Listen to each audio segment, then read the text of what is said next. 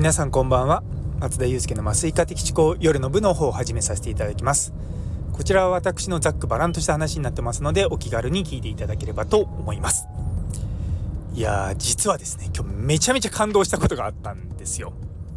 っていうのもちょっとまあお仕事で書類が来てそれにサインをして今日中に返さなきゃいけないって言われたんですね。でそれについてきたその書類があの返信用の封筒が U パックでも黒猫でもなくなんと佐川の飛脚宅配便ってやつだったんですよ。で実は私これ使うの初めてであの病院にあのコンビニエンスストアローソンが入ってるので、まあ、そこ持ってったら「あすいません取り扱いしてません」って言われてあめんどくさいなと思ってまあでも、まあ、ローソンだから、まあ、取り扱い扱いしてないのかなと思ってで帰り道ちょっと大回りしてでセブンイレブンに寄ったんですよ。そしたらそこでも、いや、すいません、あの、これダメですって言われて。えー、って思って、で、その段階でググって、その、見たら、なんとその佐川の、その飛脚、飛脚宅配便っていうのは、集荷所に直接持ってくか、佐川の人に取りに来てもらうかしか方法がないんですね。いや、なんてめんどくさくて煩わしいやつなんだと思って、そもそもなんか僕ら、ね、あの、向こうもね、僕が医者だってこと分かってるんで、そんな自由な時間そんなないのに、そのコンビニでね、パッと送れるものにしてくれればもっとね、便利なのにと思ってですね、ブーブー思いながら、でも向こうから今日中に返してくださいって言われたので、しょうがなくその段階で、あの先方にメールをして、すいません、ちょっともう、あのー、ちょっと今日間に合わないかもしれないというふうにメールしたんですね。で、まあ一応電話もしたけども、まあ案の定電話は通じなかったんで、まあしょうがないと。で、そのままですね、あの、帰り車で運転してる時に、ふと、その集荷所がもしかしたら、その帰り道のどっかにあるかもしれないと思って調べたら、まあ、ちょっと遠回りすれば、あの、その集荷所に行けると。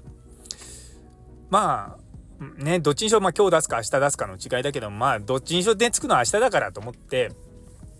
けども、まあ、ね、最善を尽くそうと思って、そのまま集荷所に行ったんですよ。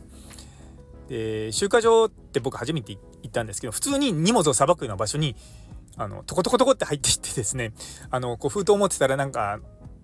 佐川ののお姉さんが「あ荷物ですか?」って言われて「そうなんですよ」って言ってその場でちょっとサインしてで受け取ってくれたんですね。でそのところでですね衝撃の言葉を聞いて「あ神戸ですね今まあまだ間に合います今日中に」って言われて「えっ?」とって実は僕はそれ渡したのも夜の7時前ぐらいなんですよ。夜の7時前に東京にある荷物がその日のうちに神戸に届くって一体どういうことだよって思ってだからまあその向こうも、まあ、わざわざねその多少こう簡単じゃないけれども飛脚便をあの飛脚宅配便かを使ってあの、返却してくれって、まあ、そのね、書類を送ってくれって言ったんだなっていうのは、納得できましたね。いや、本当に僕驚きました。もう絶対着くの明日だと思ってたし、まあ、もしかしたら明後日かもしれないぐらいな気持ちだったんですけども、もうこんな時間に出した荷物が今日中に神戸に届くという、この日本の交通網のですね、素晴らしさにめちゃめちゃ感動しております。ね、なので皆さんももしも何かこう人生で、いや、これも今日中に絶対届けなきゃいけないっていう荷物があれば、もう、あのー、佐川急便ですよ。もう日本誇るこう交通網を使ってあの届ければいいんじゃないかなと思います。というところで最後まで聞いてくださってありがとうございます。今日という一日が皆様にとって素敵な一日になりますように。それではまた明日。